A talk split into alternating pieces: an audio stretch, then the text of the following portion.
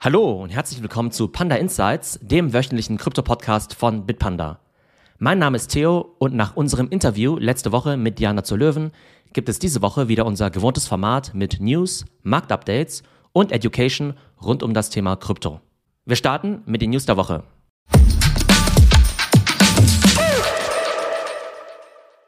Story Nummer 1. Gehen YouTube und Microsoft ins Web 3? Es gibt einen Wechsel an der Spitze von YouTube. Susan Wojcicki verlässt das Unternehmen nach neun Jahren an der Spitze. Ihr Nachfolger wird der bisherige Head of Product, Neil Mohan. Warum ist das relevant? Neil Mohan gilt als großer Freund von Metaverse und Web3-Technologien. Letztes Jahr erklärte er in einem Blogpost, dass er ein Riesenpotenzial in Blockchains und NFTs sieht, gerade wenn es um die Beziehung zwischen Fans und Creators geht. Was wären mögliche Anwendungen? Fans könnten über NFTs zum Beispiel Creator unterstützen, ihre Werke besitzen und theoretisch sogar an ihren Einnahmen beteiligt werden. Weiterhin könnten Creator NFT-basierte Communities ins Leben rufen, bei denen Tokenholder besondere Privilegien und Zugang zu exklusivem Content und zum Creator selbst erhalten. Wir kennen solche Token-based Communities ja bereits von Influencern wie Gary Vee mit VFriends und wenn YouTube nun eine solche Infrastruktur zur Verfügung stellen würde, könnten Millionen von Creators ähnliche Communities starten. Es wird spannend sein zu sehen, ob Neil Mohan diese Features jetzt schneller einführen wird, jetzt wo er an der Spitze von YouTube steht. Während YouTube noch über einen Einstieg ins Metaverse nachdenkt, ist Microsoft schon einen Schritt weiter. Im Rahmen seiner Azure Cloud Services baut Microsoft nun einen Bereich namens Industrial Metaverse auf. Hier geht es vor allem darum, Industrieunternehmen bei der Implementierung von Digital Twins und Mixed Reality zu unterstützen. Mit Digital Twins kann man zum Beispiel Fabriken eins zu eins in die digitale Welt übertragen und dort auch sämtliche Vorgänge simulieren und planen. Wir sehen also, die größten Tech-Unternehmen der Welt bauen an Lösungen, wie man mit Blockchain und Metaverse-Technologien sein Business besser und effizienter aufstellen kann. Story Nummer zwei: Werden Hongkong und Dubai zu den großen Web3-Hubs? Silicon Valley ist die unumstrittene Nummer eins, wenn es um Startups und Tech-Unternehmen geht. Hongkong und Dubai wollen nun eine ähnliche Vorreiterrolle einnehmen, wenn es ums Web 3 geht. Hongkong ist seit Jahrzehnten einer der größten Finance-Hubs der Welt. In Sachen Kryptoregulierung gibt man sich sehr fortschrittlich und relativ liberal, vor allem im Vergleich zu China. Und das führt dazu, dass viele Tech-Startups und Talente aus dem Kryptospace sich in Hongkong niederlassen. Um als Kryptoanbieter in Hongkong eine Lizenz zu erhalten, muss man zwar auch strenge Auflagen erfüllen, Jedoch sorgen diese klaren Regeln auch für eine hohe Planungssicherheit auf Seiten von Kunden und Anbietern. Zu diesen Regeln gehören unter anderem die sichere Aufbewahrung der Assets, Know Your Customer, Cybersecurity, Risk Management sowie Accounting und Auditing. Und auch Dubai möchte beim Thema Metaverse zu einem der führenden Ökosysteme werden. Das Ziel ist es, in der Region 1000 Web3 und Metaverse-Startups anzusiedeln und damit zigtausend neue Jobs zu schaffen. Dubai plant, entsprechende Accelerator, Bildungsinstitute und Forschungseinrichtungen aufzubauen. Und man möchte eben Entwickler und Content Creator unterstützen, vor allem bei Anwendungen in den Bereichen Tourismus, Education und Retail. Und die Schlüsseltechnologien sind dabei vor allem Virtual, Augmented und Mixed Reality. Ich finde es extrem spannend zu sehen, wie Hongkong und auch Dubai ihre Web3-Ökosysteme ausbauen und hoffe natürlich, dass wir in Europa auch bald Ähnliches sehen werden. Story Nummer drei: Bitcoin-NFTs führen zu einem neuen Rekord. Bitcoin und NFTs das passte ja bislang überhaupt nicht zusammen, denn Bitcoin war ja eigentlich immer nur der Store of Value oder eben ein Zahlungsmittel. Und NFTs dagegen basieren ja auf Smart Contracts, die eher auf Ethereum, Polygon oder Solana zu Hause sind. Doch jetzt gibt es sogenannte Ordinal Inscriptions, so nennen sich die neuen Bitcoin-NFTs.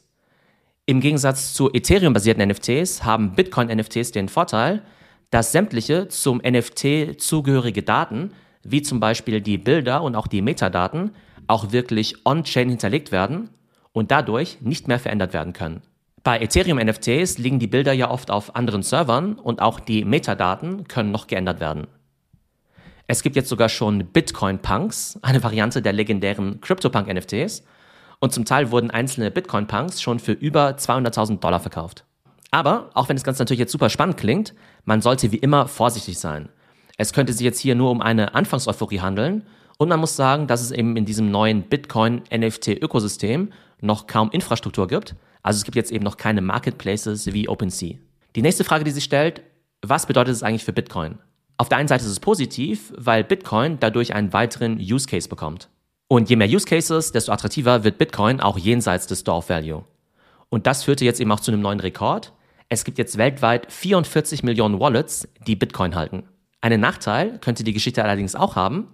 Durch Bitcoin-NFTs werden mehr Transaktionen auf der Blockchain getätigt und auch die Block-Sizes werden größer, was zu einer langsameren Performance und höheren Kosten für den eigentlichen Bitcoin-Use-Case, nämlich den Zahlungsverkehr führen könnte. Es wird spannend sein zu verfolgen, ob sich Bitcoin-NFTs durchsetzen werden und ob dieses Jahr auch noch andere Bitcoin-Use-Cases dazukommen werden.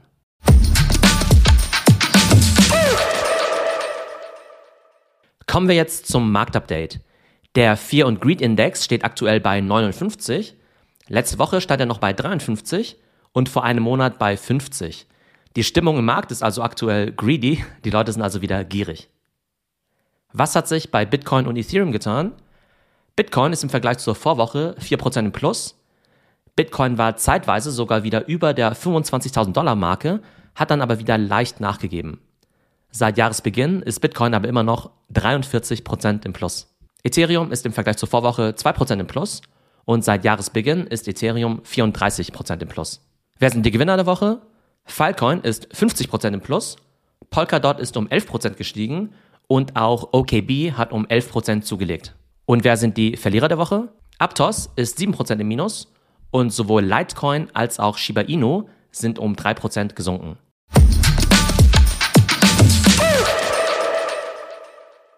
Wir kommen jetzt zum Education-Teil und heute geht es um Proof of Work versus Proof of Stake.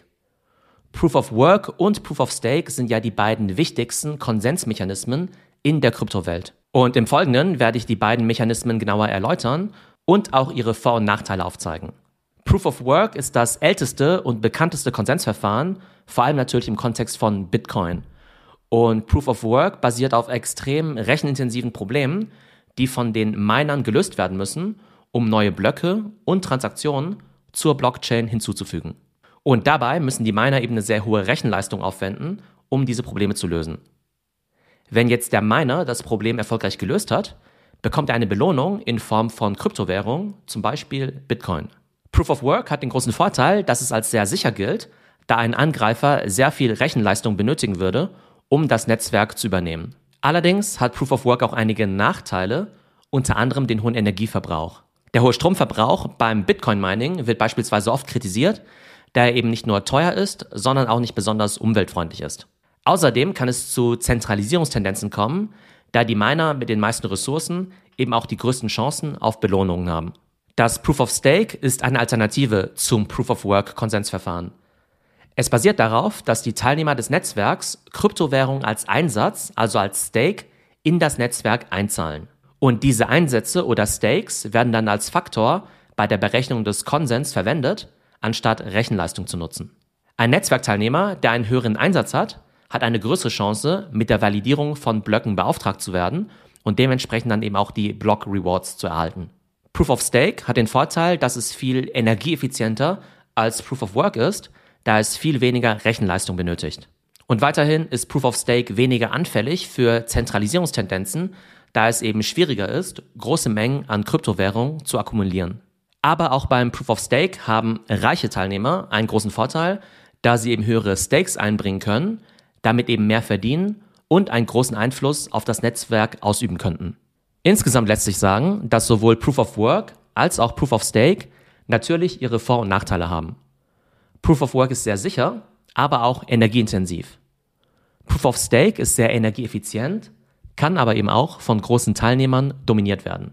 Im Fall von Ethereum kann man allerdings sagen, dass der Umstieg von Proof of Work auf Proof of Stake ein voller Erfolg war, denn dadurch wurde das Netzwerk deutlich performanter bei gleichzeitiger Reduzierung des Energieverbrauchs um 99,9 Prozent. Im Zusammenhang mit Proof of Stake verweise ich gerne nochmal auf unsere Folge 7, in der ich das Thema Staking erklärt habe. Man kann auch als kleiner Anleger Coins und Tokens wie Cardano, Solana und Polygon anderen zur Verfügung stellen und dadurch einen Teil der Staking Rewards erhalten. Wie genau das funktioniert und wie man es auf Bitpanda umsetzen kann, erfahrt ihr in Folge 7. So, das war unsere heutige Folge von Panda Insights. Im News-Teil haben wir über die Web3-Pläne von YouTube und Microsoft sowie über Bitcoin-NFTs gesprochen. Beim Marktupdate war Filecoin der große Gewinner, während Aptos eher schwächelte. Und im Education-Teil ging es um den Unterschied zwischen Proof of Work und Proof of Stake. Und hier gerne nochmal der Hinweis auf unsere Folge Nummer 7 zum Thema Staking. Ich hoffe, euch hat die Folge gefallen und würde mich natürlich riesig freuen, wenn ihr den Podcast mit 5 Sternen bewertet und uns auch bei YouTube abonniert. Ich hoffe, es geht euch gut und bis zum nächsten Mal bei Panda Insights. Und ganz wichtig noch unser Disclaimer. Die vergangenen Wertentwicklungen geben keinen Hinweis auf zukünftige Ergebnisse und die Inhalte des Podcasts stellen weder eine Anlageberatung noch ein Angebot oder eine Aufforderung zum Kauf von digitalen Assets dar. Investieren birgt Risiken. Vor dem Abschluss einer Transaktion sollten stets eigene Recherchen durchgeführt werden. Bitpanda Stocks ermöglicht das Investieren in Teilaktien. Teilaktien werden in Europa über einen Derivatsvertrag ermöglicht, der die zugrunde liegenden Aktien oder ETFs abbildet. Weitere Informationen sind im Prospekt und den Prips Kits auf bitpanda.com abrufbar. Für weitere Informationen zu den Bitpanda Kryptoindizes sowie einer detaillierten Beschreibung des Produkts, dem Emittenten und den Risiken kannst du den Prospekt auf bitpanda.com runterladen, lesen und analysieren. Nicht alle Produkte sind in allen Ländern verfügbar.